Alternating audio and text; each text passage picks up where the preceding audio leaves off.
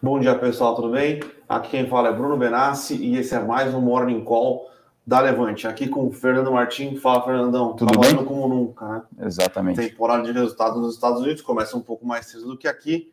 Aqui teremos sexta-feira, pós-pregão, o resultado da Ipera lá nos Estados Unidos e Europa a todo vapor já, né? Exatamente, exatamente. Saiu aí alguns balanços é, relevantes uh, na Europa da Noni, com, com contexto de Europa barra Ásia, BHP, é, e a maior farmacêutica do mundo, que é a Johnson, além da P&G também, né, que também é um parcialmente um par aí de uh, Johnson, é uma clássica velho stocks, né, empresa aí já quase que centenária, é, que também soltou o seu balanço. E aí, vamos comentar um pouquinho né, do que, que a gente tem visto aí e também as perspectivas para os próximos resultados.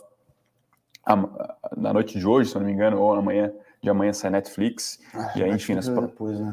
pós-mercado. Pós e aí, horas. enfim, nas próximas semanas começa aí de fato se acelerar resultado das Big Techs americanas. Big Techs, que por sinal foi, foi o destaque de ontem, né? Foi, subiu bastante. Sim.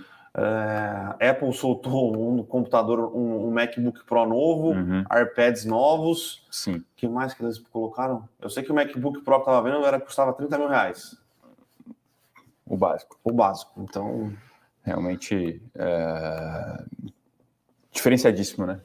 Que a Apple aí conseguiu se desenvolver em termos de empresa, de é, é um pouco daquilo que o Scott Galloway fala, né? De conseguir atribuir é, característica, é, características de luxo em objetos, né? Enfim, dispositivos de tecnologia e, enfim, e aí ele até tem uma leitura um pouco diferente do que a gente está acostumado, né? Uma leitura mais antropológica, cultural, enfim, até meio dos uh, atribuindo con conceitos de, de, instintos humanos nessas marcas. Então, bem interessante. Ali em Apple, por exemplo, ele fala do luxo, da questão da arte, como isso faz sentido, porque as pessoas, enfim, ao utilizarem isso, se sentem mais próximas de Deus, não sei o que, aquela coisa realmente bem, bem distante daquilo que a gente está acostumado e até que às vezes a gente é, é adere de forma uh, inconsciente, né?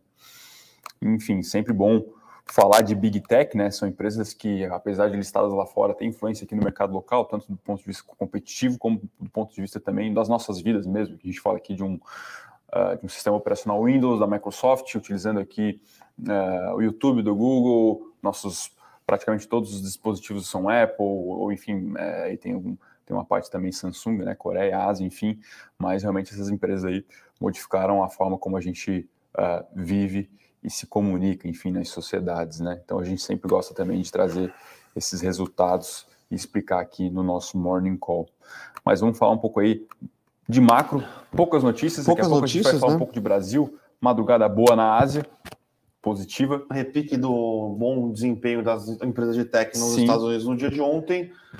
Uh, Europa, mais ou menos aqui, né? Não está nem subindo nem caindo, uhum. tá meio de lado. E futuros a... Estados Unidos futuros Estados Unidos positivos, né? Que Europa Londres 0 a 0, França caindo um pouco, uhum. DAX 0 a 0 basicamente. E aqui no Brasil, abertura futuro azedo. Uhum. E Bovespa ainda não abriu todo, todos os papéis, mas o Bovespa está caindo também, né? Então, é, novamente, fiscal brasileiro tomando conta da cena, Sim. né? Então, uhum. ontem a gente já teve uma declaração do, do Lira meio controversa, né? Falando que se pode furar o teto para pagar precatórios, deveria, não deveria só se preocupar com o teto uhum. e deveria é,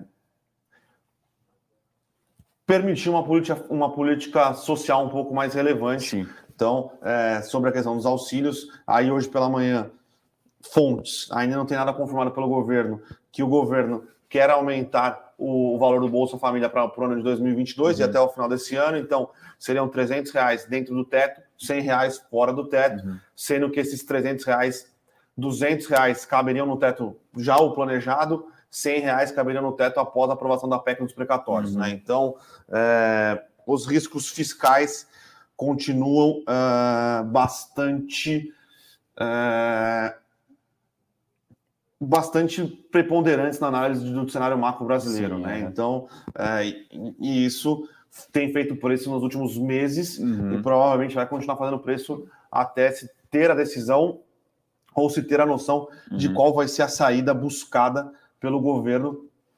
O, o, o Auxílio Brasil, o Bolsa Família 3.0. É quase um jogo chamar... de nomenclatura, né? Exato. É só para ter um, um programa para chamar de seu. Uhum. É, vai sair. A questão é como vai sair, quais, quais são as condições para sair.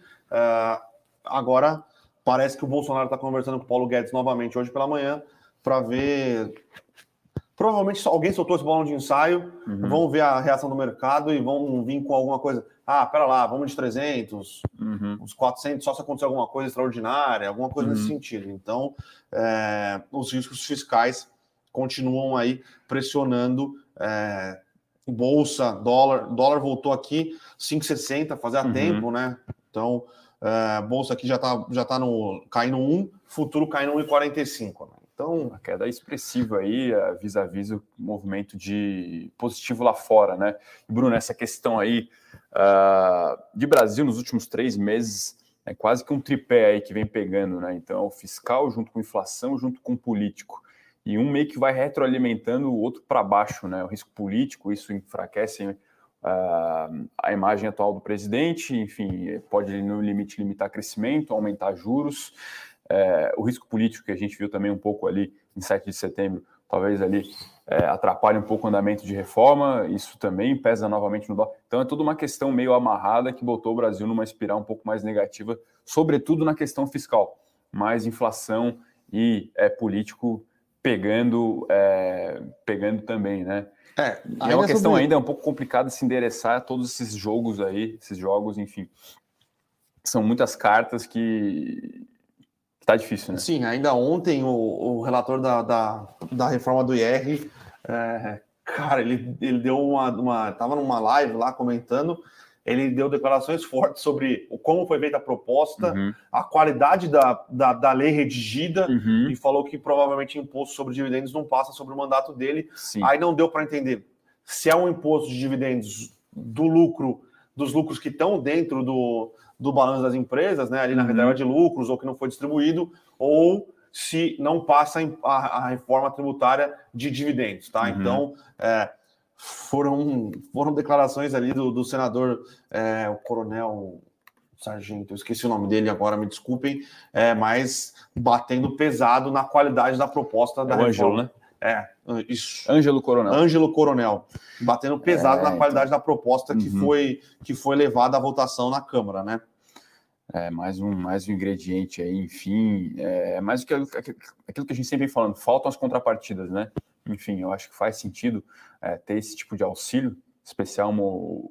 A pandemia ainda não acabou, né, Bruno? A Sim. gente vem ainda com setores extremamente é, abalados, com, com um contexto é, pandêmico, é, faz sentido ter auxílio, mas seria importante essa sinalização de alguma contrapartida que na perpetuidade faça sentido para o quadro fiscal brasileiro, né? É, enfim, talvez o nosso principal ponto aqui de que foi feito muito pouco daquilo que se esperava. Claro, teve pandemia, teve muita coisa, mas esperava ali um pouco mais de reforma aí nesses últimos anos, né? Sim, a pandemia atrapalhou, isso é inegável, inegável. mas o executivo per se não ajudou, né? É. Obviamente o Congresso também não é lá, se diz reformista, mas é reformista até certo ponto. Até certo ponto. É, mas a gente ficou devendo algumas coisas Sim, aí. É. É, hoje, pelo menos diferente de ontem, a gente teve um cenário micro, né, corporativo mais é, mais movimentado, né? Então, Sim. Então tivemos prévias operacionais de construtoras. Essa época que a gente tem bastante prévias operacionais. Então tivemos MRV e Mitre divulgando uhum. números operacionais, né? MRV, uh, números fracos, uh, mas a, Mitre, a MRV parece que deu uma segurada em lançamentos e vendas, porque no final do segundo no, no final do terceiro trimestre, como a gente lembra, saiu a reformulação do Casa Verde Amarela, uhum. então aumentou o, o teto é, dos imóveis que podem ser é, financiados ali é, na, no, no nível 3 do, do Casa Verde Amarela, diminuiu os juros e aumentou o subsídio para famílias que têm até, uhum. que ganham até 200 mil reais, 200, 2 mil reais. Então, uh, resultado ruim, pressão de custos, queimou caixa, uma parte dessa queima de caixa da, da, da MRV vem porque ela está preferindo adiantar a compra de insumos, não sabe se vai ter, não sabe qual vai ser o preço uhum. futuro, uhum. então ela tem feito uma gestão de caixa um pouco mais, na verdade, uma gestão de estoque um pouco mais agressiva, né? Uh, e as vendas estão um pouco pressionadas aí, tem, tem vendido menos, tem repassado o preço e o consumidor parece que não está muito é, animado, vai. animado para comprar, é. né? Isso a gente viu tanto nas de baixa renda como MRV, né? Sendo que a MRV ainda trabalha baixa, média e alguma coisa de alta renda, uhum. como nas médias de alta renda, né? Mitre também, a gente viu diminuição de vendas, é, apesar da, da Mitre ainda ter uma velocidade, né? Uma venda sobre oferta uhum. maior do que seus concorrentes, mas, por exemplo, uh, era 50 trimestral o mês passado, caiu para 20. Sim. Então, o setor aí parece que começa a dar uma engasgada. Uhum. Talvez aquela, aquela, aquele receio que a gente tinha sobre a quantidade de, de novos é, prédios sendo lançados, juros aumentando, margem deve ser pressionada por causa de custos, começa a bater um pouco mais no setor, Sim. né? Então... Até foi uma conversa que a gente teve aqui hoje pela manhã, né? Poxa, eu, enfim, eu não, não, não olho tão de perto o setor. Perguntei, poxa, essas últimas prévias aí saíram aí pelo menos cinco ou seis, vai, que a gente acompanhou de perto. Saiu o Elbor também, se eu não me engano. Saiu o né, Elbor também, a gente, a gente olhou. É... Parece ter sido um movimento meio uniforme aí. Ninguém conseguiu é, apresentar alguma evolução significativa em termos de vendas, né? Só Todos... a Mora do, só a Mora do B. A Mora do B, e para... contexto regional específico, então, vamos assim dizer. Ela pode ter se salvado. Sim. Mas falando aí de tanto média alta renda, agora MRV, lá no sul também não foi, não foi bom com o Melnick, né? Então, realmente, o momento agora não tão favorável aí para as construtoras. E aí, como. Calma, deixa eu ver aqui o meu home broker. MRV caindo 1,92 e Mitre caindo 1,50. Aqui um pouquinho mais do que a MRV agora caindo 2, um pouco uhum. mais do que, que o Ibovespa está caindo agora 1,40. Uh, ah, vou comentar rapidinho só de Americanas. A gente comentou ontem, uhum. a gente escreveu é, no Morning, no, no, nosso e eu com isso, né? Mas foi a possibilidade da fusão já das operações agora, melhora de governança uhum. e a LAME 3 e a LAME 4 sobem mais, porque hoje elas são negociadas com desconto de holding, porque uhum. foi o que ela virou, né? Ela é uma holding, uhum. é, uma estrutura societária complexa para os três principais sócios, o Lemon, Sucupira e um. Poxa, não sei, não lembro. Eu esqueci, os casos 3R, é o Lemon, Sucupira e o outro acabou, acabou me fugindo. É, manterem o controle da, da, da operacional sem ter, uhum. mais, maior, sem ter mais participação, né? E agora parece que a ideia é, é fundir né? as companhias. Teles. Teles, isso. E fundir as companhias. Então a Lame deixaria de ser uma holding, estaria no, no, no dentro do, do operacional, não uhum. faz sentido você negociar com, com preço de holding, né, com desconto de holding. Sim, então, uhum. até por isso que a, a lojas americanas, a 3 e a 4, foram as maiores altas uhum. do dia de ontem. É, foi positivo também para a MER 3, né? Melhora a, a questão de governança corporativa, é, tira um pouco desse, desse, desse receio de mais uma tungada dos majoritários, dos minoritários em algum outro deal é, quando provavelmente vai ser listada na, na, na Nasdaq. Então, é, foi uma jogada operacional. A gente ainda. E, e é, foi uma jogada ali de é, societária. A gente não sabe muito ainda o que vai ser feito, porque o, o, o fato relevante é bastante confuso, confuso e aberto, é. né? Uhum. Mas parece que sim, que é para tentar juntar a base acionária aqui no Brasil sim, e listar é. lá fora depois a americana subiu mais porque fecha o desconto de holding, uhum. nessa percepção de que vai juntar as bases acionárias e não ela vai ser, ela vai estar dentro do ativo operacional, e a MER3 sobe por causa de uma questão de melhora de, de governança corporativa. Uhum. Não tem mais esse receio de uma possível tungada aí do, dos majoritários, que já fizeram isso algumas vezes dentro da empresa, e por isso uh, as empresas, as duas ações subiram no dia de ontem. Né? E acho que hoje o grande é, fato relevante é uma, uma fusão de operações né, que os controladores da CESP estão propondo. Né? Hoje a CESP é controlada é, pela Votorantim Energia né, e por, pelo fundo canadense, o, CCP, o ACPP Investments, né? Então, eles têm 40% da companhia, 60% da companhia está em free float, né? Está sendo negociado em bolsa. Então, a ideia é o Votorantim, a CCP, através da, de uma holding que eles têm, né? Uma holding que já tem é, ativos, conta com a participação na CESP e tem alguns outros ativos, fundirem, né? Aí a Votorantim Energia vai colocar mais, mais, mais operações de energia que ela, que ela desenvolve, né? Inclusive, algumas partes dessas operações de energia tem como sócio minoritário a Companhia Brasileira de Alumínio, que é uhum. da, da holding Votorantim a, CC, a CPP investe colocar um dinheiro e os acionistas da CESP ficarem nessa nova empresa. Então, essa nova empresa vai ter uma comercializa, comercializa, comercializadora de energia, que é da Votorantim Energia, né? Uh, calma aí que tem bastante coisa que vai ficar embaixo desta nova empresa. Deixa eu pegar a apresentação aqui para não falar nenhuma besteira, tá? Então, uh, vão entrar a CESP vai ficar 100%, né? Participação uhum. dos acionistas da CESP hoje, mais a participação dessas duas empresas, que é a Votorantim Energia e a, o fundo canadense, vai, vai entrar mais ativos que são é, de moinhos de vento. Tudo, tudo que vai entrar na companhia nova são ativos de, de energia renovável. Vai entrar, já existe hoje lá dentro, ventos do Piauí, vento do Araripe, ventos do Piauí, uh, mais do, dois projetos eólicos vai entrar a Votner, né, que é, é a companhia da Votorantim Energia de comercializa comercialização de energia e alguns projetos de Greenfield. Então, para o acionista da CESP ainda não tem a relação de troca, mas ele vai ter ações de uma empresa nova listada na Bolsa, é, no novo mercado, de uma empresa que não é só uma empresa de geração de energia. Ele uhum. vai entrar, ele vai ter participação societária numa empresa que vai ter comercializadora, vai ter projetos eólicos, vai ter projetos solares e vai ter a participação da CESP. Então, uma empresa de soluções energéticas Sim. e soluções energéticas aí é, mais voltadas para a parte sustentável, né? Para a parte de energias renováveis, tá? Não tem a relação de troca ainda de quanto ações das quantas ações dessa nova, dessa nova empresa os acionistas da CESP, da CESP vão ter direito, mas nos parece fazer sentido, porque agora Tá, está tendo uma corrida, né? Então a gente vê a Vibra Energia comprando a Comerc, já tinha comprado uma nova comercializadora antes, uhum. tentando é, virar uma empresa de soluções energéticas como um todo.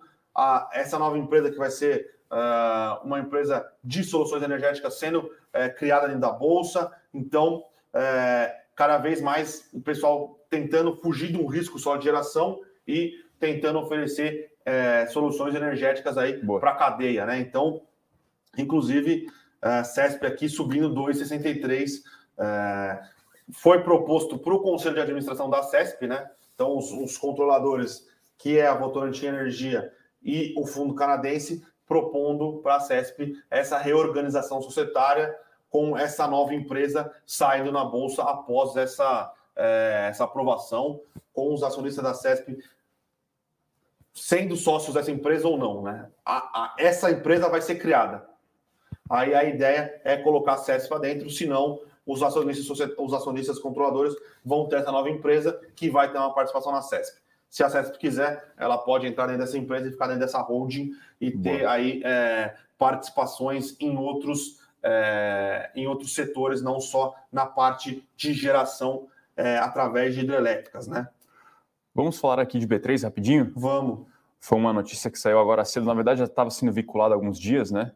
especulado essa aquisição da Nelway, né, uma empresa lá de Santa Catarina, Florianópolis, finalmente agora foi é, noticiada aí a aquisição, né, enfim, o valor aqui é, foi de 1,8 bilhão de reais, a gente não sabe se teve alguma cláusula de earnout aí, né, enfim, algum gatilho aí de... É, performance futura. De né? performance futura, mas enfim, a gente vê aí que é uma aquisição que é aproximadamente 10 vezes receita, é dito isso.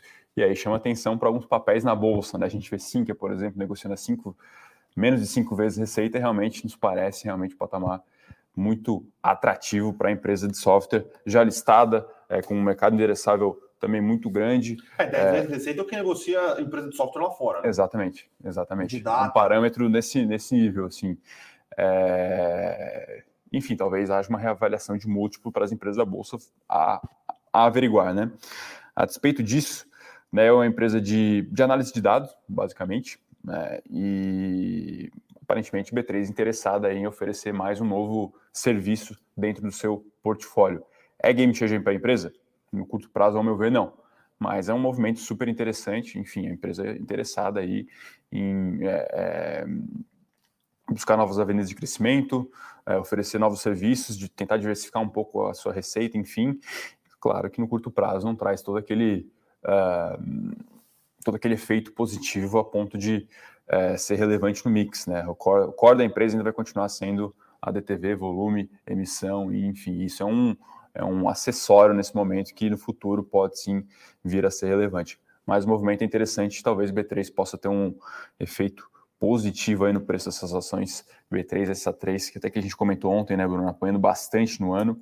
Ontem até caiu aí, tá, tá aparentemente caindo aqui, é isso? Tá caindo, dois. É, talvez em linha com a, com a, bolsa, ou até talvez mesmo o mercado achando que pagou os caras demais. Enfim. É possível. Bem possível, né? 10 vezes receita, múltiplo de empresa tech gringa, possivelmente, tá, pessoal? Isso é, é bem comum de acontecer lá fora. A gente vê quando uma empresa adquire o mercado, acho que é muito caro, é, e duvida-se, né? Coloca-se ali em dúvida se as sinergias obtidas vão de fato gerar valor para a acionista atual. O mercado realmente é, avalia mal e a ação cai, tá? Então, possivelmente pode ter um efeito desse tipo aqui em B3 nesse momento. Estrategicamente, parece fazer sentido. Ela já tinha feito, né? ela, ela a Dimensa, que ela, uhum. ela fez Sim. uma. Ela comprou uma participação que era da TOTS, né? Pagou 600 milhões de reais não aumenta, não aumenta relativa, uhum. relevantemente a alavancagem da B3. A B3 é uma empresa que tem bastante caixa Sim. e é uma tentativa da B3 não ficar é, refém de gerar receita por volume, a DTV, Sim, uhum. tentar diversificar. Normalmente esses serviços, esses business, né, são business recorrentes uhum. é, que tem um custo de é, um custo de troca muito alto. É, então é, gera uma fonte de receita um pouco mais recorrente para a B3 uh, mas ainda é bem incipiente para claro, o resultado. Né? Claro, né? com certeza. Vamos agora falar de resultados internacionais, então. É, como a gente falou, teve alguns resultados ao longo dessa madrugada, noite de ontem, manhã de hoje, enfim. O que a gente acompanhou mais de perto aqui foi da Johnson, que talvez seja mais relevante, dado que é a maior empresa farmacêutica do mundo, né, capitalização de mercado de quase meio tri. É... Resultado médio, tá? Na nossa leitura aqui, o resultado foi misto, alguns pontos positivos, outros pontos nem tanto. O que a gente olha, tá, pessoal? Primordialmente no resultado. Primeiro de tudo, sempre receita. Né? Então, quanto que a empresa receitou, quanto que a empresa vendeu, gente sempre um olhar ali é, em base trimestral, anual e o quanto o mercado esperava. É, normalmente as empresas lá fora nos dão alguns guidances, ou seja, projeções. Então, no último TRI, a empresa lá deu um guidance de quanto ela esperava vender no próximo TRI, para o restante do ano, e ela, enfim, até inclusive algumas delas colocam ali uma faixa, né? Eu acredito que vai ficar entre isso e isso, e evidentemente o mercado baliza suas expectativas é, com base nessas projeções. O resultado atual de Johnson, receita foi de 23,4 bi de dólar, é, enfim, vai se aproximando aí já de uma receita é, anual em base anual de quase 100 bi, é bastante, né? Próximo, por exemplo, a empresas de tecnologia.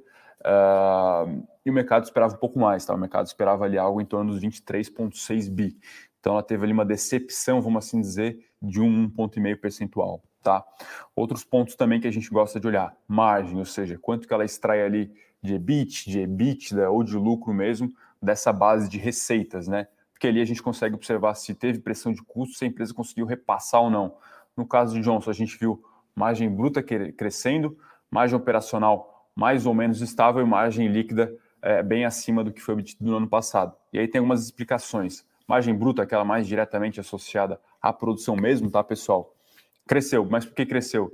Porque o farmacêutico ganhou relevância, né? Farmacêutico é onde a empresa tem lá seus business de vacinas e, enfim, é, é, tecnologia biomédica mesmo, né? É, esse business cresce aí a taxas acima de 10% ano contra ano, ou seja, está ganhando relevância, puxa a margem para cima, tá? Margem operacional ficou estável, é, principalmente por conta de aumento de despesa de marketing né, e vendas e também de pesquisa e desenvolvimento, e a margem líquida veio acima é, do que se esperava, enfim, até houve uma surpresa no lucro por conta disso, mas foi por conta de uma taxa, né, de uma alíquota efetiva de imposto é, atípica, né? incomumente abaixo do que vinha sendo apresentado. Então foi uma leitura mista aqui nossa, né? Enfim, resultado aí regular, talvez, um pouco de decepção na receita, margem ok e lucro acima, mas por conta desse efeito na alíquota de R. Então a nossa leitura aqui é um pouco mais negativa, porém um momento operacional e financeiro extremamente sólido ainda, né, Bruno? A gente brinca aqui que, poxa, que isso, margem de 70% é para quem vende droga, mas é mais ou menos isso mesmo, né? Então, é, essas empresas não têm um balanço, têm um tanque de guerra realmente, vão continuar aí é, imprimindo dinheiro praticamente, enfim, reinvestindo no seu negócio, distribuindo dividendos, que é o que a Johnson é acostumada a fazer. Vou pegar aqui até o movimento pré-market de Johnson, estava oscilando bastante uh, e agora vai registrando aqui uma, uma alta aqui de 1%. Lembrando que as ações também nos últimos meses se descolaram um pouco, tiveram uma performance abaixo aí do Dow Jones, então uh, tinha um pouco de gordura, vamos assim dizer, para uh, eh, ganhar por conta dessa performance ruim. Mas é isso, né, Bruno? Temporada de resultados por lá pegando. E... A maioria dos resultados já tem vindo bem, não bem acima do consenso, mas tem superado o consenso. Tem superado o consenso. Acho que assim, o. E aí tá dando um, um, fôlego, né? Exatamente, né? A gente teve algumas semanas, duas ou três, se eu não me engano, negativas por S&P 500, né? E agora volta a prevalecer um pouco mais o micro. Por hora, os resultados têm vindo bons, não são aquelas, aqueles super resultados que a gente viu aí, principalmente pós-pandemia, né? Talvez a pandemia ela tenha sido é, super dimensionada pro, do ponto de vista negativo, as empresas conseguiram endereçar muito bem esses problemas e agora a gente pode dizer que está voltando ao normal, né? enfim, se é que é possível dizer isso ainda vis-à-vis do que tem acontecido nas cadeias globais. Mas desse ponto de vista de projeção, o mercado parece estar um pouco mais é, assertivo, vamos assim dizer. Tem uma base ali um pouco, um pouco mais previsível para projeções, tá? Mas, evidentemente, tecnologia costuma se prender. Vamos ver aí Netflix, né? É um resultado que realmente chama bastante atenção do mercado. É... Netflix aí um momento de alta das ações, surpreendeu aí com novos lançamentos, né? O pessoal falando agora muito de Squid Games, né? O Round Six lá, enfim, sucesso total global. Colocou novas é... séries para dentro, novos conteúdos para dentro. Seinfeld. Seinfeld, tem lá o Charlie lá da, do, da fábrica de chocolate é, Rondal, né? A, biblioteca Rondal. É, mas vamos ver, né? O mercado vai olhar mesmo é quanto isso se traduz ali em dinheiro mesmo, em ações líquidas. Então, resultado aí que a gente vai acompanhar bem de perto, bem como uma das demais big techs, Facebook, Google, Amazon, Apple, a gente gosta de olhar bem de perto todas essas aí. E acho que é isso, né, Bruno? De notícias é isso, né? corporativas né? são isso, são essas as notícias. Bov caindo aí aproximadamente 1%, é isso mesmo. Hoje vai ser um clássico dia de aversão ao risco, né? Ontem amanheceu no negativo, até saiu uma recuperação, fechou em leve queda. Hoje parece que vai prevalecer um tom aí um pouco mais de cautela mesmo. É, vamos ver o que sai, né? Vamos ver o que sai durante o dia. É, de sim. repente, não, a gente estava brincando, não era para ser 400 reais. Mas é, cada vez mais o risco fiscal fica mais latente. Uhum. Se demorou para aprovar a PEC do, dos precatórios, é, que é uma PEC ruim, tá? Vamos, uhum. diga-se de passagem aqui, como gosta de dizer o, o craque Neto, é, mas o mercado parece que já estava ok. Essa daqui uhum. a gente tolera. Uhum. E aí você vem, tenta abrir mais um espaço, mais um subteto é, fica um teto, fica uma casa que tem um teto cheio de uhum. buracos, né? Então. É um pouco de Elbor aqui, enfim, é, parece que houve o lançamento aí de dois empreendimentos, 300 milhões aí de VGV e velocidade sobre venda sobre oferta, né? Uhum. Que é, na verdade, velocidade de vendas, né? Enfim, tem essas duas nomenclaturas, parece que foi abaixo dos 15%. Eu acredito que ela já até já tinha uma velocidade um pouco abaixo da média. Sim, ela tem um estoque muito grande. É, mas parece não ter sido um resultado bom. Agora, vamos acompanhar aí o preço das ações, né? Caindo aqui 1,2%, já parece ter muita coisa no preço também. Então. É... É, as consultoras aqui, é, é, também tem, tem um resultado que não foi bom, num dia de estresse de juros. É. O setor que é muito sensível a juros não tem santo que faça milagre, né? Exatamente. Então, vamos até ver como é que tá.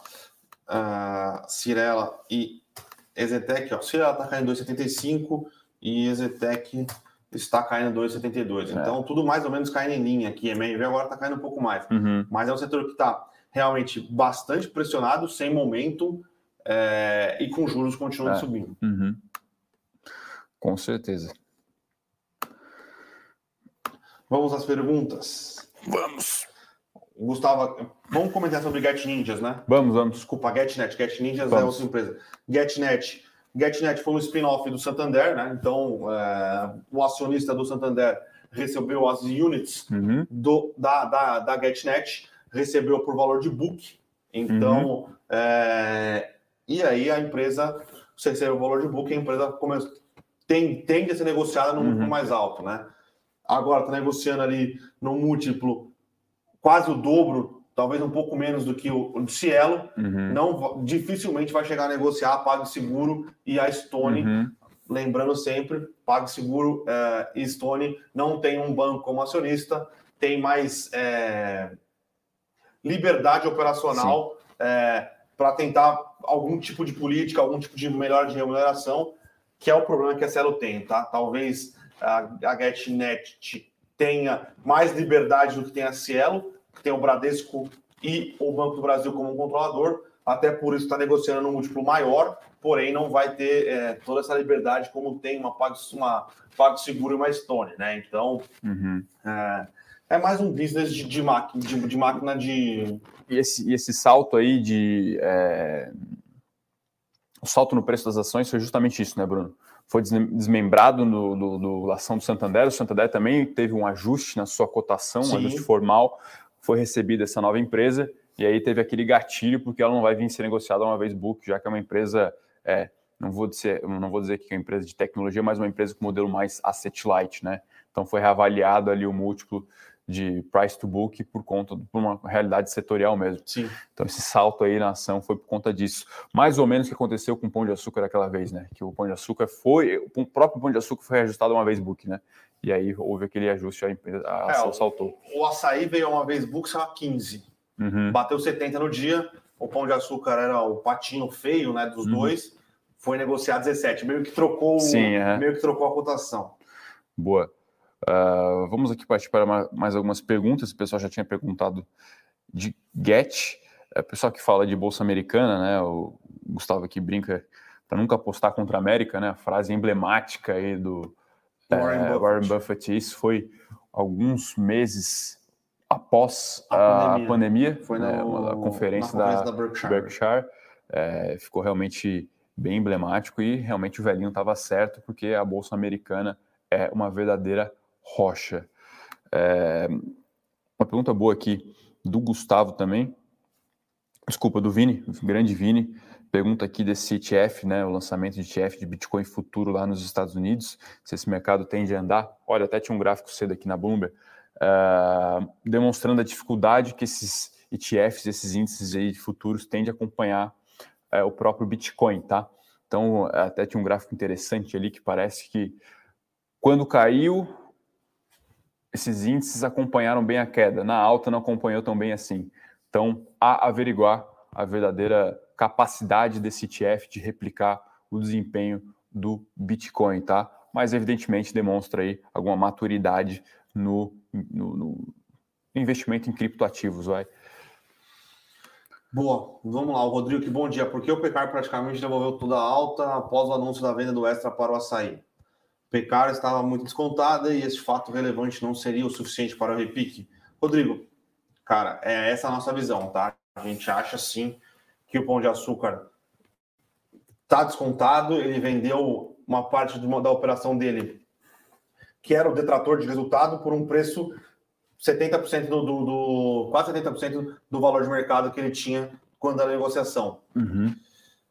Agora, tem a questão envolvendo é, governança corporativa, né? O pessoal não gostou do, de não ter sido passado na Assembleia essa operação.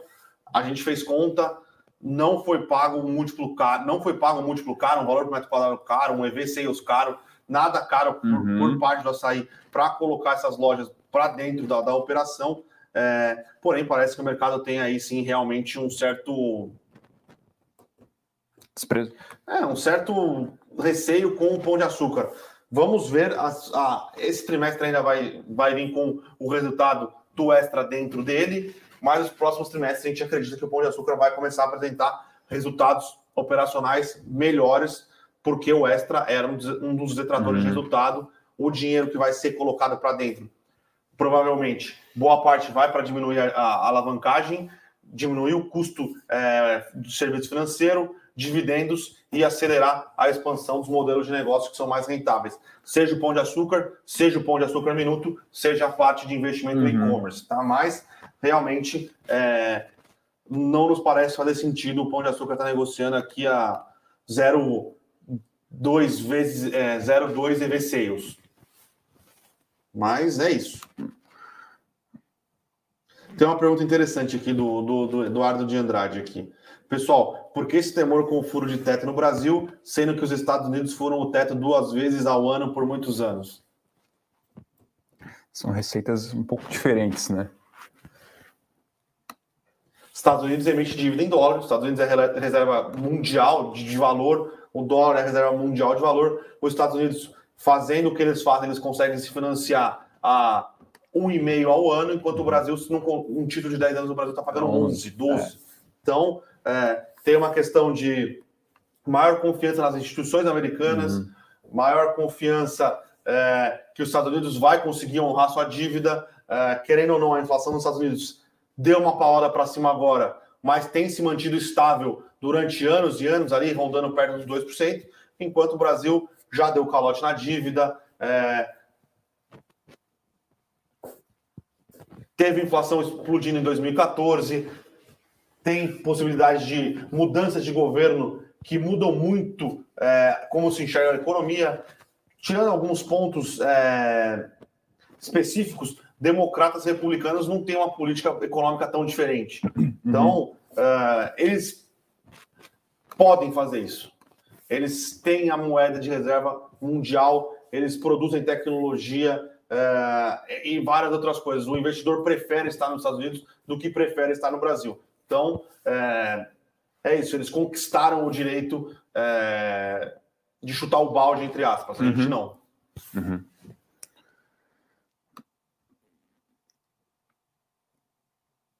Pessoal pergunta de B3 aqui, a gente já deu uma. A gente comentou ontem um pouco também, né, sobre essa queda de B3 é, e os motivos para tal. Ricardo aqui, uma, Ricardo Anjo, um abraço para o Ricardo aí, sempre presente também.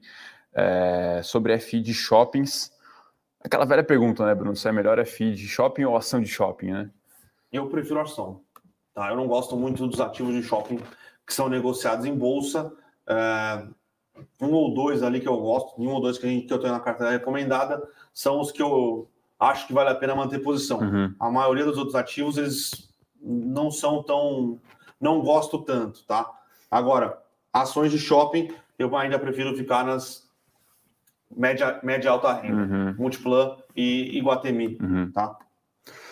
Uh, o Wellington aqui pergunta o que, que, vale mais a pena agora, se são ações de valor ou de crescimento. É... Eu ainda acho o melhor caminho um pouco dos dois, tá, Wellington? Boas ações de crescimento e boas ações de valor, tá? Tem que tomar cuidado que tem tem que separar o joio do trigo de ambos os grupos. Se é que dá para fazer uma diferenciação muito, muito, muito grande desses dois tipos de investimento. No fundo, é, o investimento é, é empresas capazes de gerar valor ao acionista, né? É, seja ação de valor agora, que já consegue pagar dividendo, ou uma ação de crescimento que vai ter capacidade de pagar dividendos daqui a 10, 15 ou 20 anos, tá? A leitura ela tem que ser nesse sentido, em ambos os casos. E aqui no Brasil, acredito que a gente tem está bem servido de empresas de valor nesse momento, né? Enfim, é, por uma questão tática, a gente se posicionou bem mais em commodity, né, Bruno? Por uma questão de momento macro global, mas tem empresas também né, menos cíclicas, bem, bem, bem tocadas aqui no Brasil. De crescimento, a gente é um pouco mais carente, é, paga-se muito caro em alguns casos de investimento, tanto por qualidade como por crescimento no Brasil. Então, nesse sentido, faz sentido ter alguma exposição até que fora do Brasil, mas algumas coisas interessantes têm surgido no Brasil, tá? Alguns IPOs, eu diria que são alguns mesmo, porque é a minoria do que veio, são casos de investimento extremamente interessantes que vale a pena ter na carteira. A gente fala aqui bastante de Sync porque a gente acredita bastante nesse caso de investimento, tá? Então, eu ainda acredito que o melhor caminho é um pouco dos dois. Periodicamente você pode fazer mudanças táticas, é o que a gente busca aqui fazer nas nossas carteiras, uma leitura, sobretudo, top-down, mas é, olhando para um horizonte bem de longo prazo, e aí a empresa de crescimento tem que realmente ter esse, esse viés longo prazo mesmo, tá, pessoal? Eu, aqui eu falo em quase uma década, vai. É... Faz sentido ter empresas de crescimento na carteira, não tem jeito. É... Essas empresas aí estão mudando a realidade de empresas e de pessoas a todo tempo, tá? O pessoal pergunta de positivo aqui, Bruno. Faz tempo que a gente não Faz olha, né? Não Faz tempo que eu não olho. Faz tempo, né? Mas eu vou, vou dar uma olhada aqui em positivo e depois ação que andou muito no ano, andou bastante no ano. Vamos pegar alta aqui de positivo, já pode ter devolvido, mas dobrou de preço no dobrou ano aí, né? no ano. Então, realmente, bom momento aí de positivo. O pessoal aí, recentemente, até fez alguns comparativos com o IPO. Qual que é aquele que a gente acompanhou? Multilaser. Multilaser? Multilaser. Não. Ah, é Multilaser. Multilaser? Será que eu cometi o seu erro? Não, não cometi não. Não, não. Não cometi. A outra é Espaço Laser um IPO de que é realmente com componentes, acessórios para é. para computadores, né? Enfim. Os últimos resultados foram bons. O problema acho que tá, dá positivo é, é dólar, é dólar e componentes. Uhum. Uhum. Se ela não tiver, se o dólar tiver caro e ela não tiver componentes para montar os computadores é. aqui no Brasil, realmente ela pode sofrer um pouco. Ela tem conseguido repassar preço, uhum. ela conseguiu repassar preço no começo, tinha estoque, conseguiu vender mais caros notebooks, melhorou a receita, melhorou o uhum. resultado, uhum. melhorou margem. Só que os problemas das cadeias globais mundiais continuam persistindo, né? Tem uhum. que olhar o próximo resultado aqui para ver se vai ter algum impacto, como foi o dólar, como foi margem, uhum. se ela conseguiu é, manter né, a, a oferta do, do, dos notebooks. Só um ponto de atenção positivo aí é quando ela é classificada como uma ação Tech Brasil, né? Um pouco de cuidado com isso, Multilaser, própria Light Tecnologia, né? Que é, enfim, uma empresa que parece ter bons contratos de distribuição, mas, enfim, é uma distribuidora, são, são de, de, de componentes. é uma montadora. É, enfim, então, realmente um pouco de cuidado aí com esses conceitos, que no Brasil, às vezes, a noiva, ela é, é demasiadamente enfeitada na época da oferta, tá?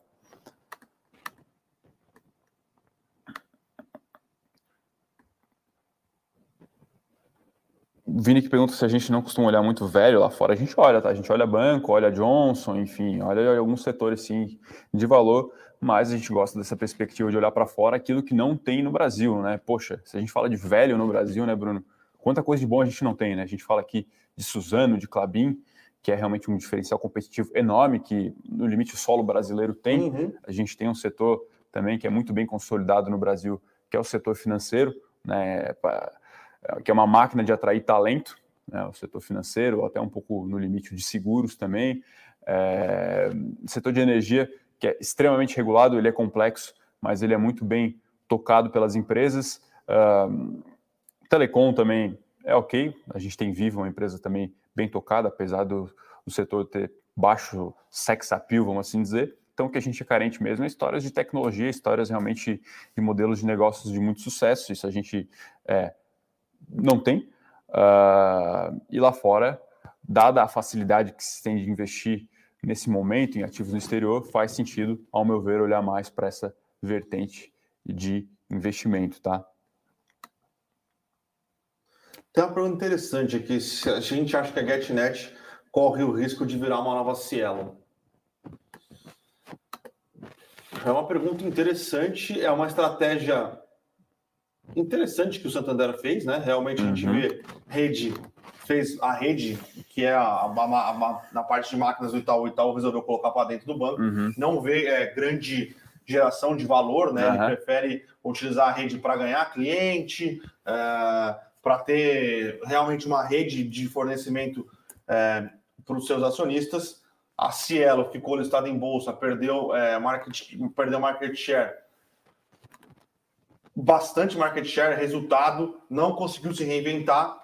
E aí o Santander veio com essa estratégia de colocar a GetNet, é, de listar a GetNet.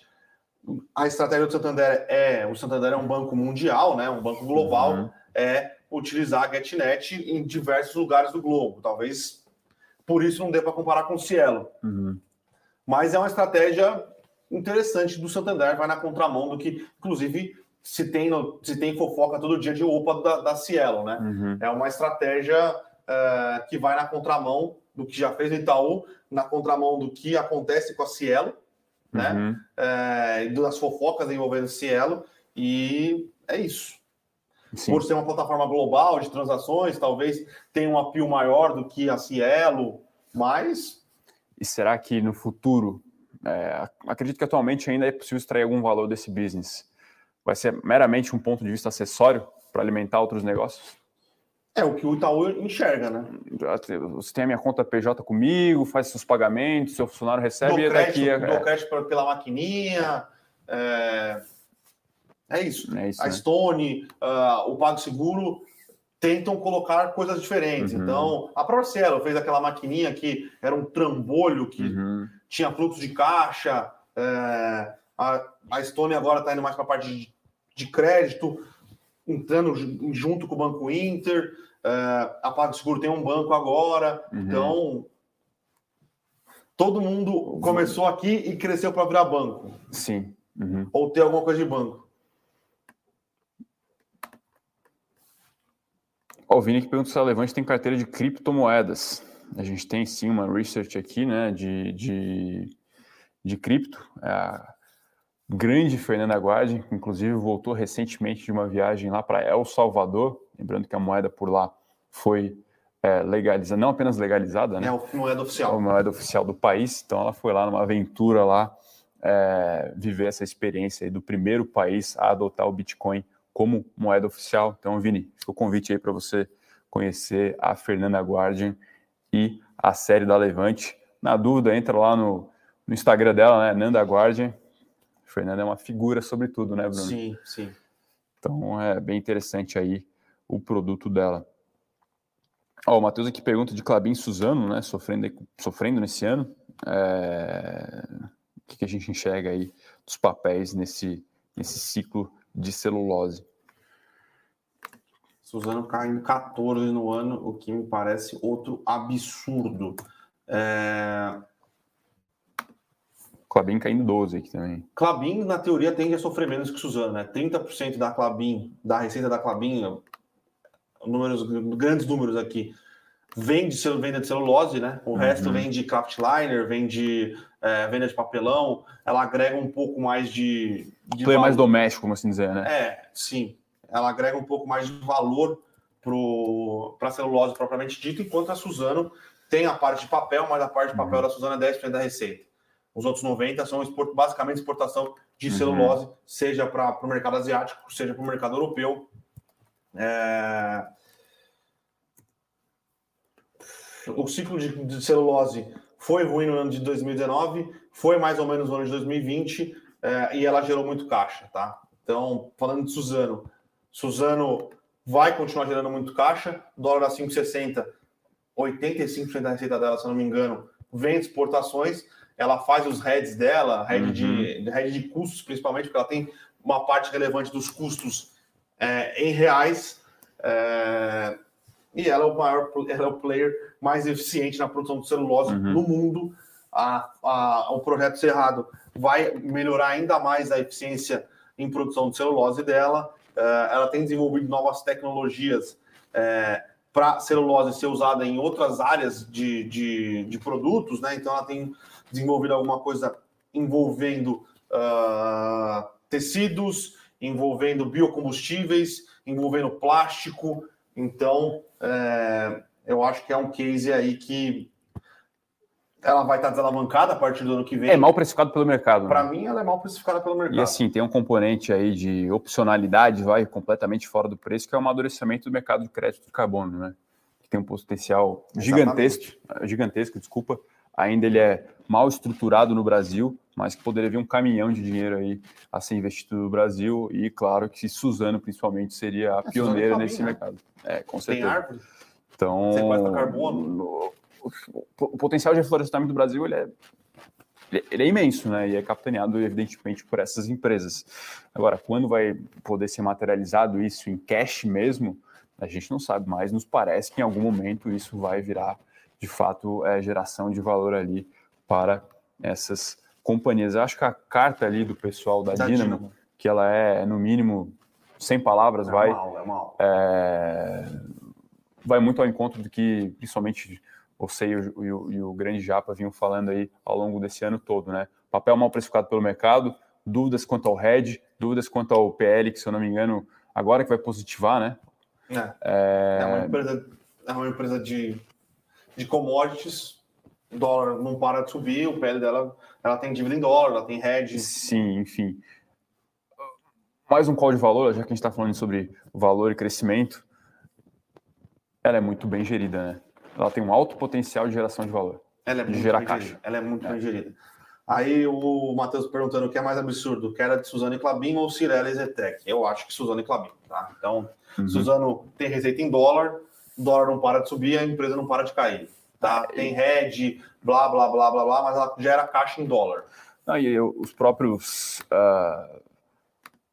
É Constru... Não, a construção civil ele é negociado, ele é é, tradeado, vamos assim dizer, operado via ciclos, né? Sim. E agora tem essa dúvida de que no final do ano passado não foi o raio do ciclo e agora realmente já está invertendo.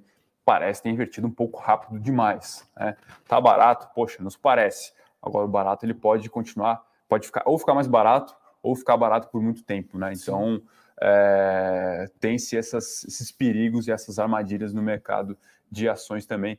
Quando vai voltar? enfim, se vai ser daqui a um ano, dois anos, cinco anos, é muito difícil de saber, tá, pessoal? É, e só o mercado de construção civil é bastante cíclico, o mercado de celulose não é tão cíclico assim, né? uhum. né? Então, ele o preço ele obedece a algumas dinâmicas cíclicas, Sim, mas né? a demanda é mais ou menos estável. estável. Exatamente. Na verdade, a demanda é crescente, tá? Então... Tem uma tendência, né? Sim. Uma tendência de crescimento, seja por aumento de penetração, um gasto de higiene, vai. Ou por, por novos Subst... mercados que, Isso, que a tá- substituição tá do plástico e tal.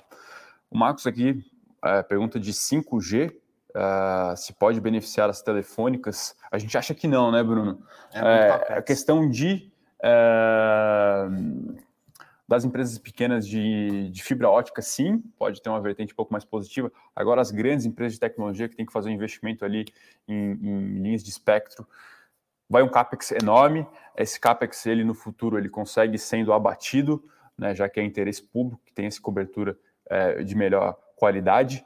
É, agora, as empresas é, tendem a querer adiar um pouco esse investimento para obter ainda os benefícios do último investimento feito na tecnologia anterior. Eu falo aqui do 4G. Então, tende, tem esse incentivo em querer postergar esse novo investimento. Ele não pode ser vir muito rápido, porque você não rentabiliza aquele CAPEX feito anteriormente. Né? Então, vamos supor aqui, foi feito 5G agora, daqui a nos próximos 5 anos já surge 6G. A pessoa, porra, não, estou aqui rentabilizando esse baita investimento que eu fiz aqui.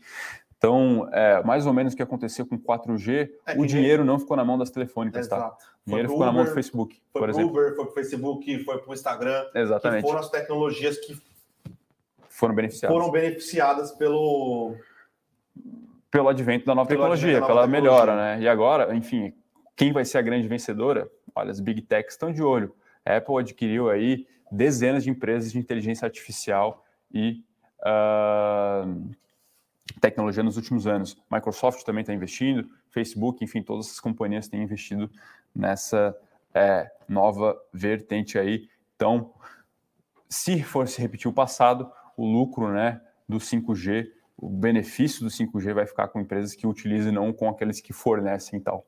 Já deu uma horinha, então vamos é, encerrar vamos, aqui, né? Vamos encerrar por aqui. Então temos Netflix divulgando números. Sim. Uhum. Tem mais alguma coisa relevante? Não, acredito que sim. Acredito que esse é o ah, grande resultado da Estados semana. Unidos tem... Vai ter resultado da semana tem toda. Tem Tesla amanhã. Deixa Hoje tem Netflix, aqui. amanhã tem Tesla, se eu não me engano. Posso estar falando com Eu acho que tem Tesla essa semana também. Uhum. É, sempre um prazer inenarrável. Agradecer a todos. Amanhã estamos de volta. Valeu, pessoal. Abraço.